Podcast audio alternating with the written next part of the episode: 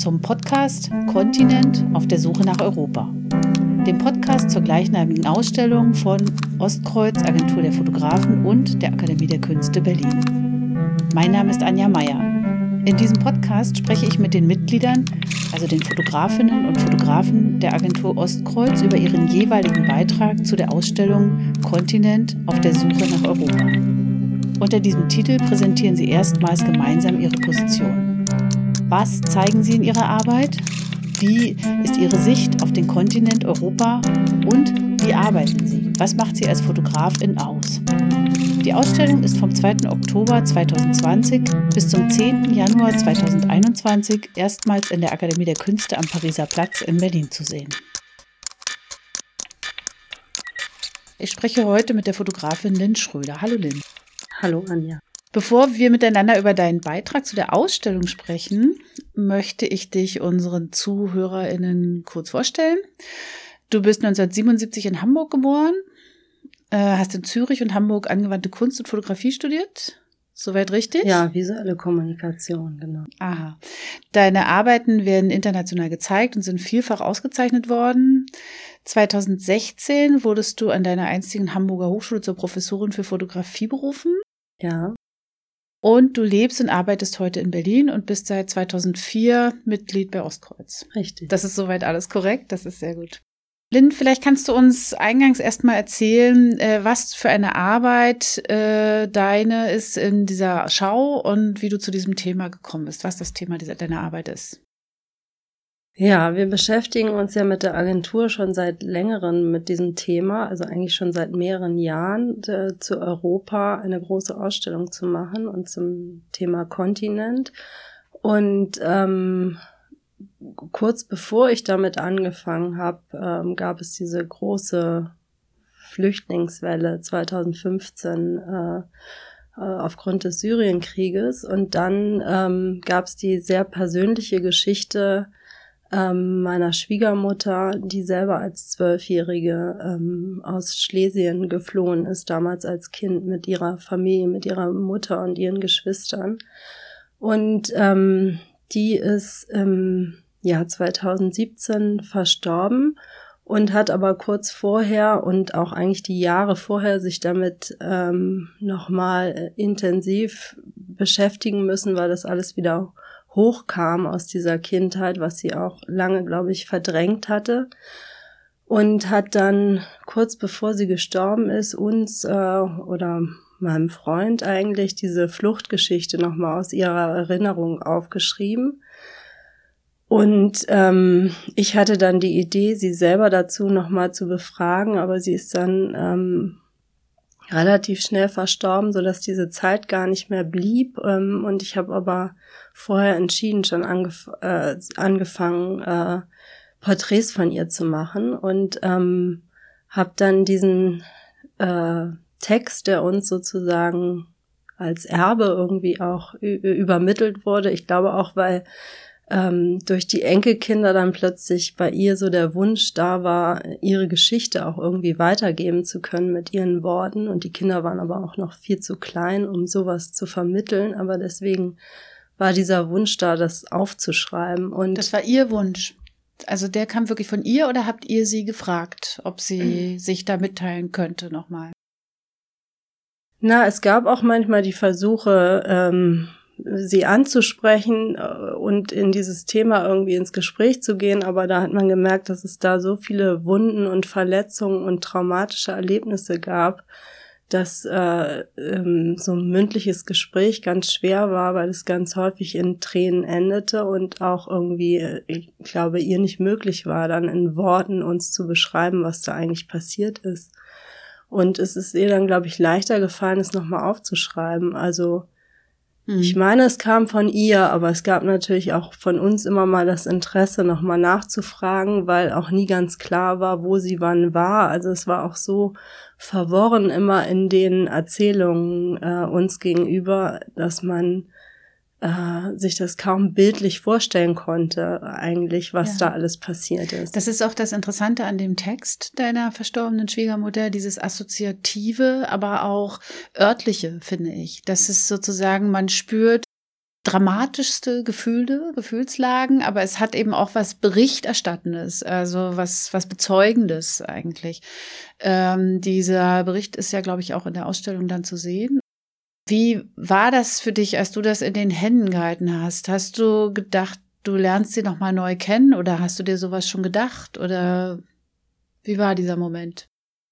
Ähm, also erstmal war die Schrift gar nicht leicht zu lesen. Also ich habe äh, erstmal gebraucht, um ähm, den Text auch selber zu verstehen oder entziffern zu können. Ähm, ich habe ihn mir heute auch nochmal angeguckt und gesehen, dass die allerletzte Seite, die muss sie wirklich kurz vor ihrem Tod geschrieben haben. Da ist nämlich die Schrift ganz äh, unleserlich. Also die ist auf den ersten drei Seiten noch so, dass man es entziffern kann. Auf der letzten Seite ist es schon ganz schwach irgendwie von der Stifthaltung und ähm, ähm, aber für mich war daran interessant, also was ich halt auch von ihr wusste, ist, dass es auch andere Verwandte gab, die mal probiert haben, so Geschichten aus der Familie, aus dem Krieg aufzuschreiben und sie darüber äh, richtig empört war, weil das nicht ihre Sicht auf, auf die Geschichte war sozusagen. Und das ist ja auch, glaube ich, häufig das Problem bei so ganz persönlichen Empfindungen,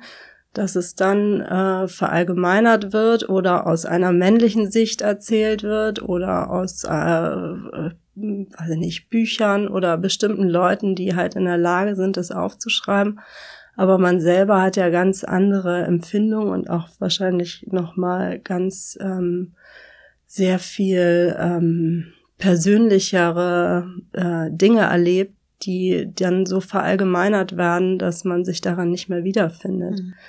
Und ich glaube, das ist der Grund, warum dieser Text auch, also es ist ja, also die Orte sind ja sehr genau immer ähm, mit verschiedenen Namen beschrieben und zwischendurch äh, sind dann Sätze, die halt äh, viel mehr eine Emotion oder ein Erschrecken über das, was da passiert ist, beschreiben. Aber sie war ja damals auch erst zwölf, also es ist ja eine Erinnerung, die wirklich viele Jahre zurückliegt und sie war noch ein Kind. Und ähm, das ist natürlich irgendwie eine Mischung aus dem, was die Jahre über erinnert wurde und der Versuch irgendwie auch eine Neutralität da reinzukriegen, wahrscheinlich, um es irgendwie für andere begreifbar zu machen und andererseits natürlich ein kindliches Empfinden, was eigentlich gar nicht so genau sein kann. Also ich vermute, dass sie darüber immer wieder nachgedacht hat und deswegen Orte dann auch so eine Bedeutung gekriegt haben. Mhm. Ähm, vielleicht kannst du uns mal schildern, was du äh, mit diesem, also wie, was du fotografisch damit, äh, wie du dir den Zugang dazu gesucht hast, wie, wie deine Arbeit daraus entstanden ist, aus dieser Grunderfahrung und äh, diesem, dieser Begegnung. Also ich habe ja schon seit ähm, 2014 angefangen, meine Familie zu äh, fotografieren. Ähm, das ist eigentlich eine große Arbeit, die immer weiterläuft. Ich denke auch Familienbilder.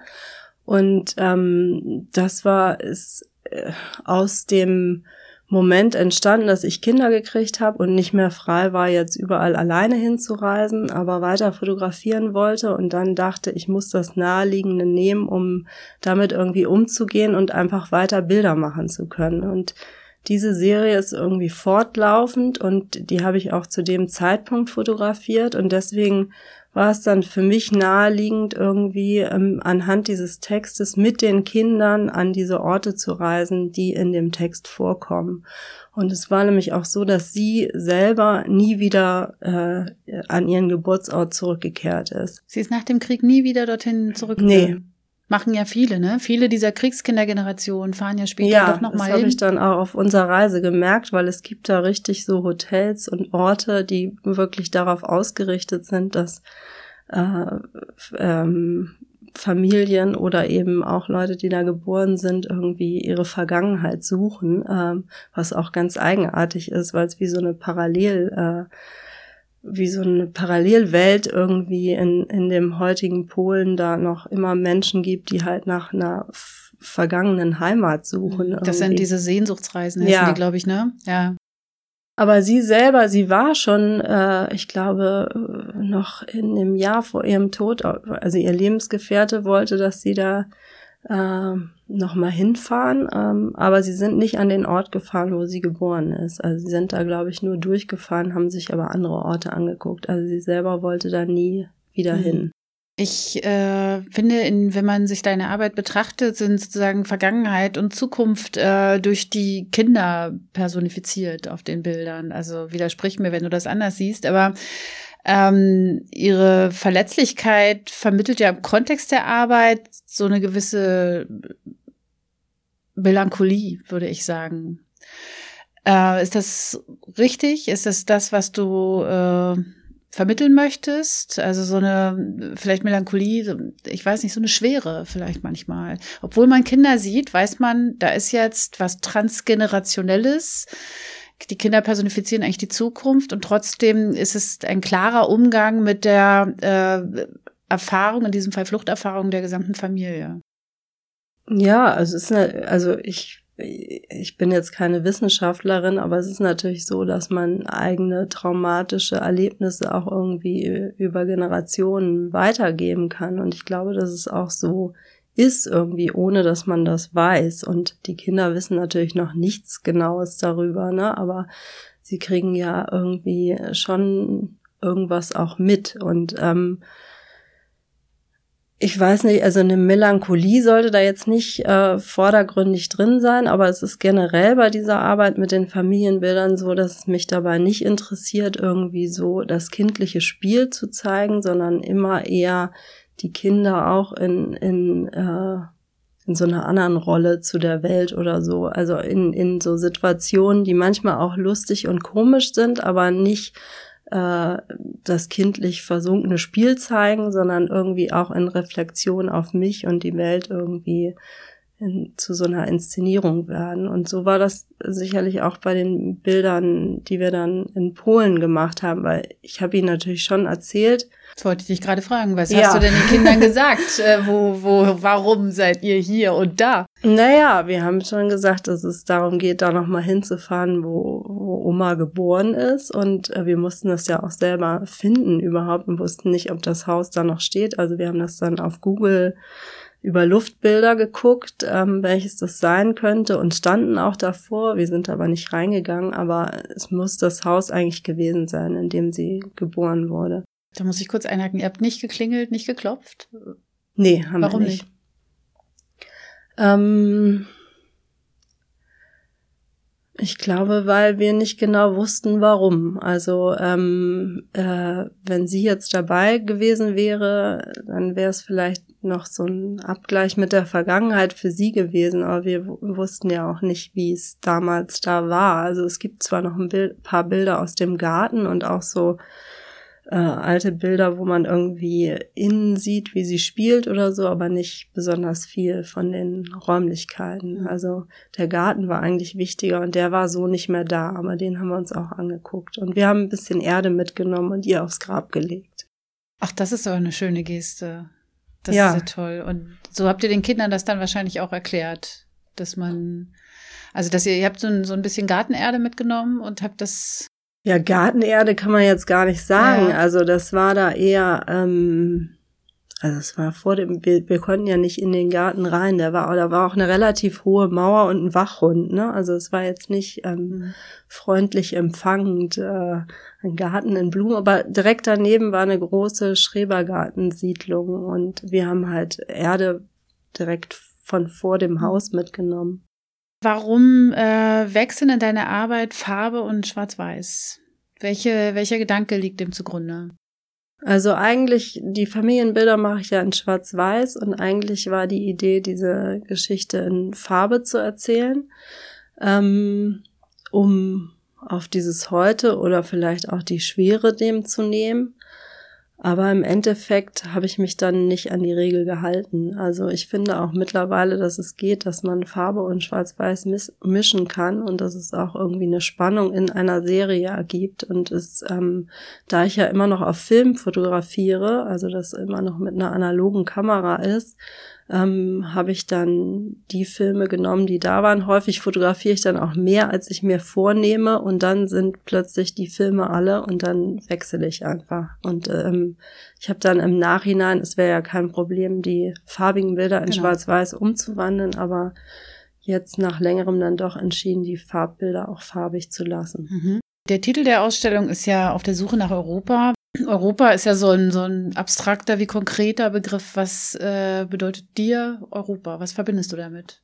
Naja, also Europa ist halt unsere Heimat irgendwie. Also ich habe Europa ist natürlich auch etwas, was entstanden ist aus einer Erfahrung des Zweiten Weltkrieges, äh, dass es halt wichtig ist, ähm, zusammen irgendwie stark zu sein und eine Einheit zu sein und nicht gegeneinander zu arbeiten, sondern ein, ein großes Wir-Gefühl zu schaffen. Und ähm, ich finde, dass es heute mit diesen ganzen ähm, rechten politischen Gesinnungen irgendwie in Gefahr ist und dass es vielleicht aber auch daran fehlt, dass wir wissen, wie wichtig das ist. Ich glaube, dass es der Generation nach dem Krieg einfach viel klarer war, wie wichtig ein Europa für uns ist und wie wichtig es ist, sich als Europäer zu sehen und ähm, Woran liegt das? Also, äh, das ist eine große Frage. Ich weiß, äh, wer die Lösung hat, äh, könnte viel verändern. Aber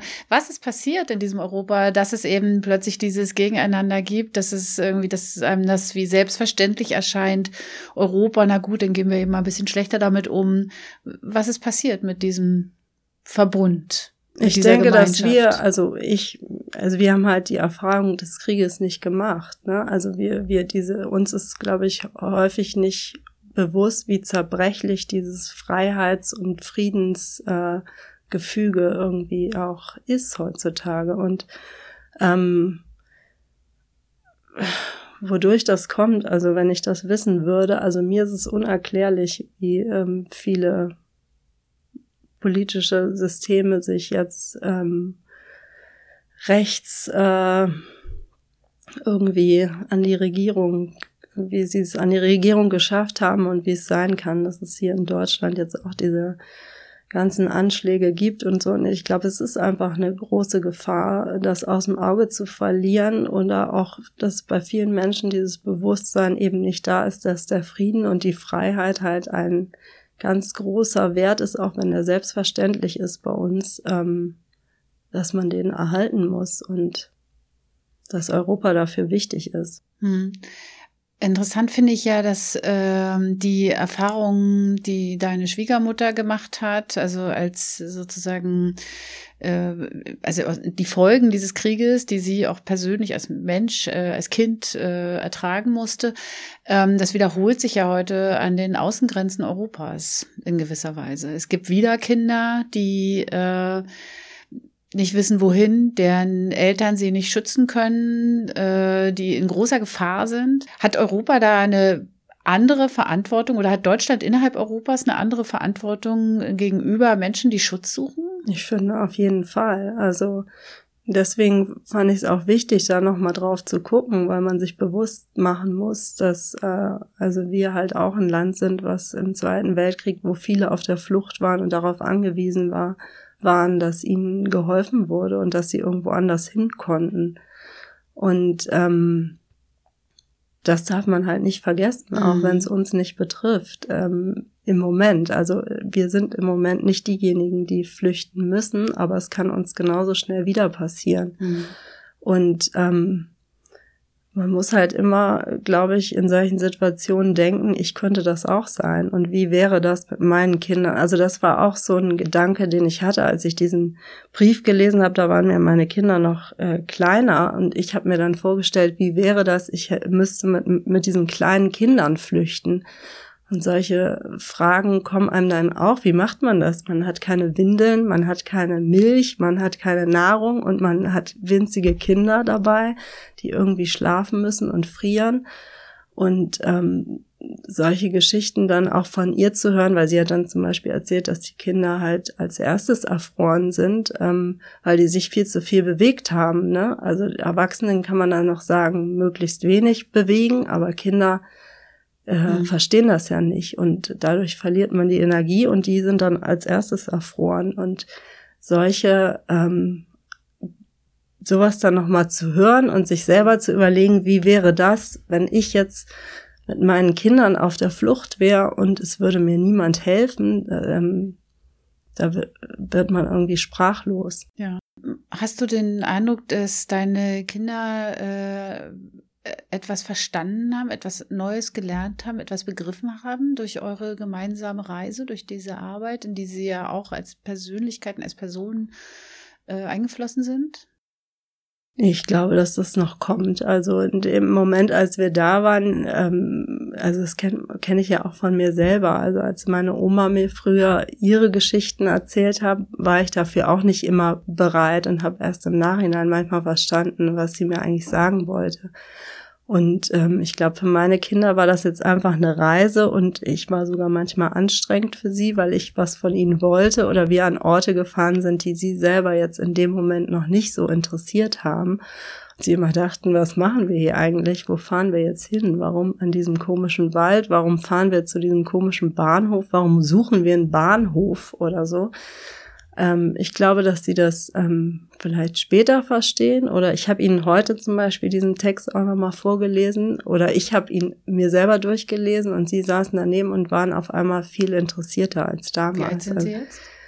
Die werden jetzt bald acht. Mhm. Also jetzt ähm, kam dann auf einmal Nachfragen und ähm, das Interesse ist einfach oder das Begreifen oder Verstehen von so so einem Text ähm, kommt, glaube ich, erst. Mhm. Also ich glaube auch, das gibt sozusagen so wie so eine generationelle Matrix, die man da anlegt und auf die die Kinder möglicherweise mal zurückgreifen oder was, was sich für sie erfüllt mit anderen Erfahrungen und äh, äh, Überzeugungen möglicherweise, oder? Ja, also ich glaube, es ist wäre übertrieben zu sagen, sie hätten dadurch irgendwas jetzt lernen können. Das war äh, viel mehr unser Interesse. Aber ich denke, dass es später irgendwann kommt. Mhm.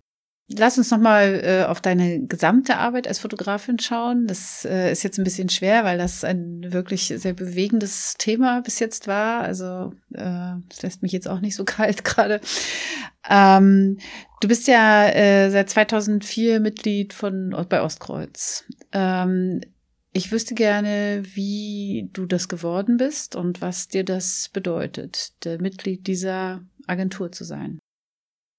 Ja, ich habe ähm, ich habe ja auch in Hamburg studiert bei Ute Mahler und ähm, habe 2004 im Februar, glaube ich, meinen Abschluss gemacht und hatte damals selber den Plan, noch ähm, an der Kunsthochschule weiter zu studieren und ähm, habe noch nicht daran gedacht, dass ich Mitglied einer Agentur wäre. Aber es kam dann das Angebot von Ute Mahler, äh, die meine Bewerbung abzugeben und das konnte ich natürlich nicht ausschlagen und habe dann ihr, glaube ich, eine Mappe mitgegeben und irgendwann den Anruf gekriegt, dass ich herzlich willkommen wäre bei Ostkreuz und habe mich natürlich sehr darüber gefreut und ähm, war dann eigentlich Mitglied der Agentur und habe auch angefangen, Aufträge zu machen und habe aber parallel noch ein zweites Studium dran gehängt, mhm. auch in Hamburg an der Kunsthochschule und war dann eben auch noch in Zürich.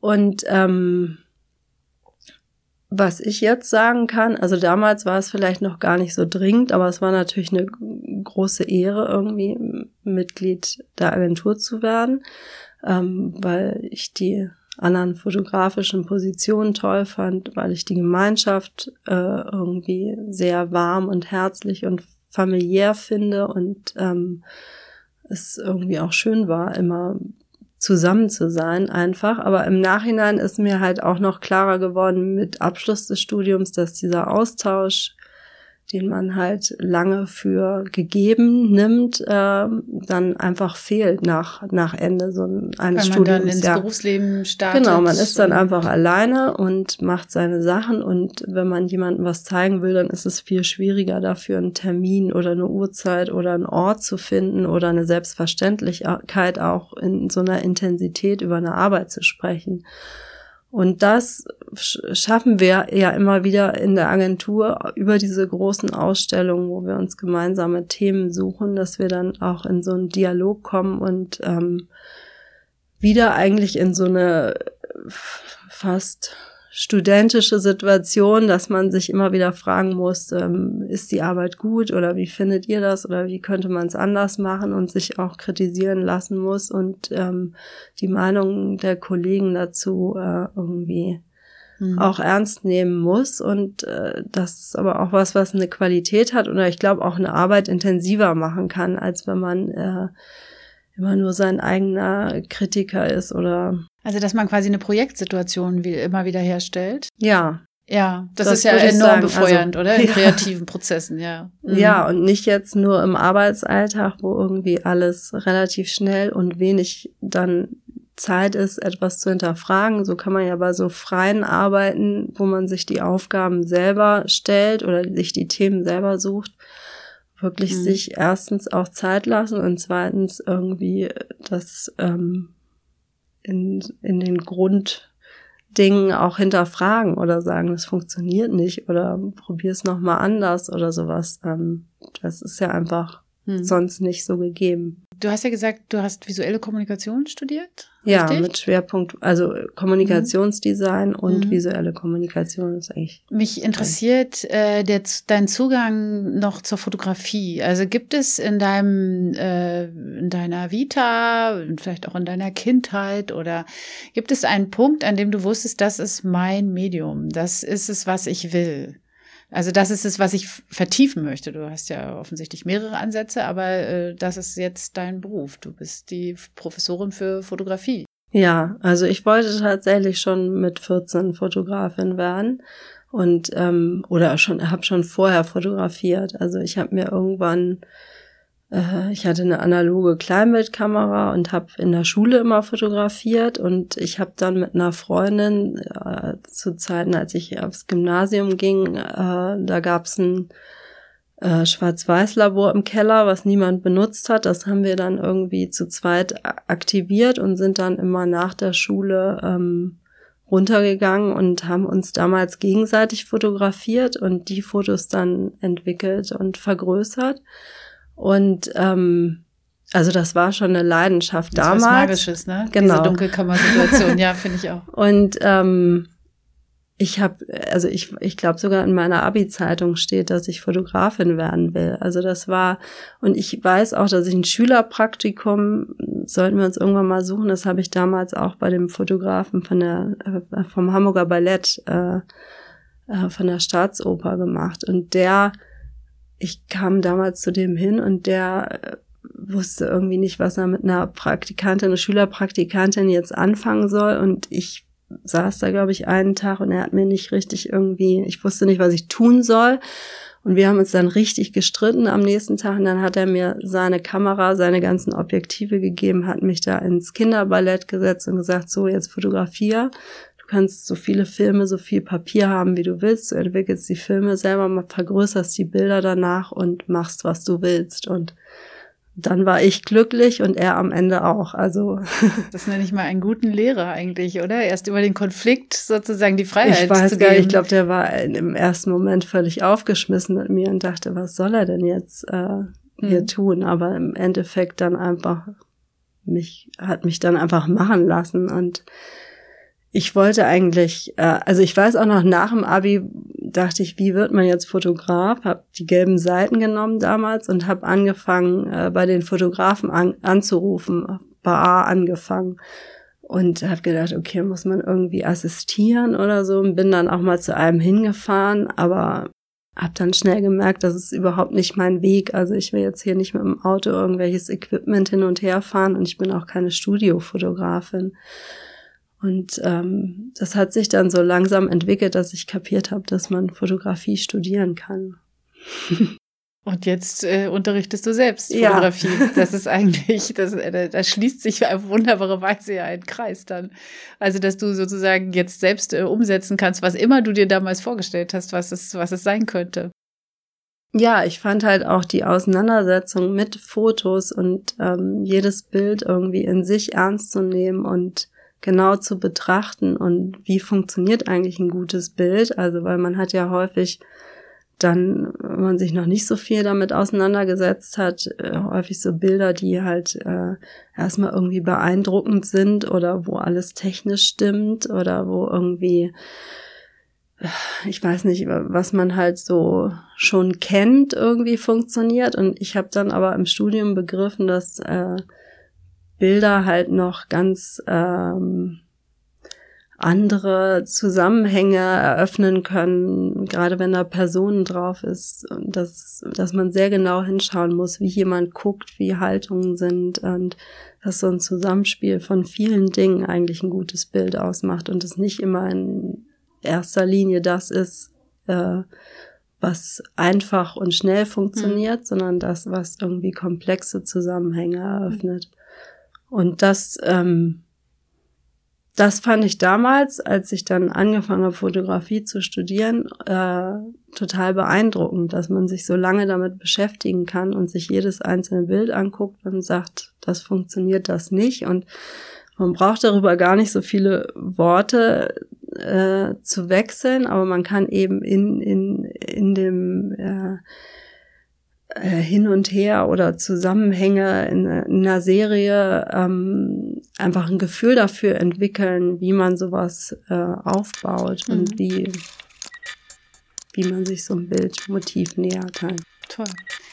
Denn ich danke dir für dieses Gespräch. Ja? Ja, ich danke sehr für deine Auskunftsbereitschaft. Das war sehr bewegend. Dankeschön. Gerne.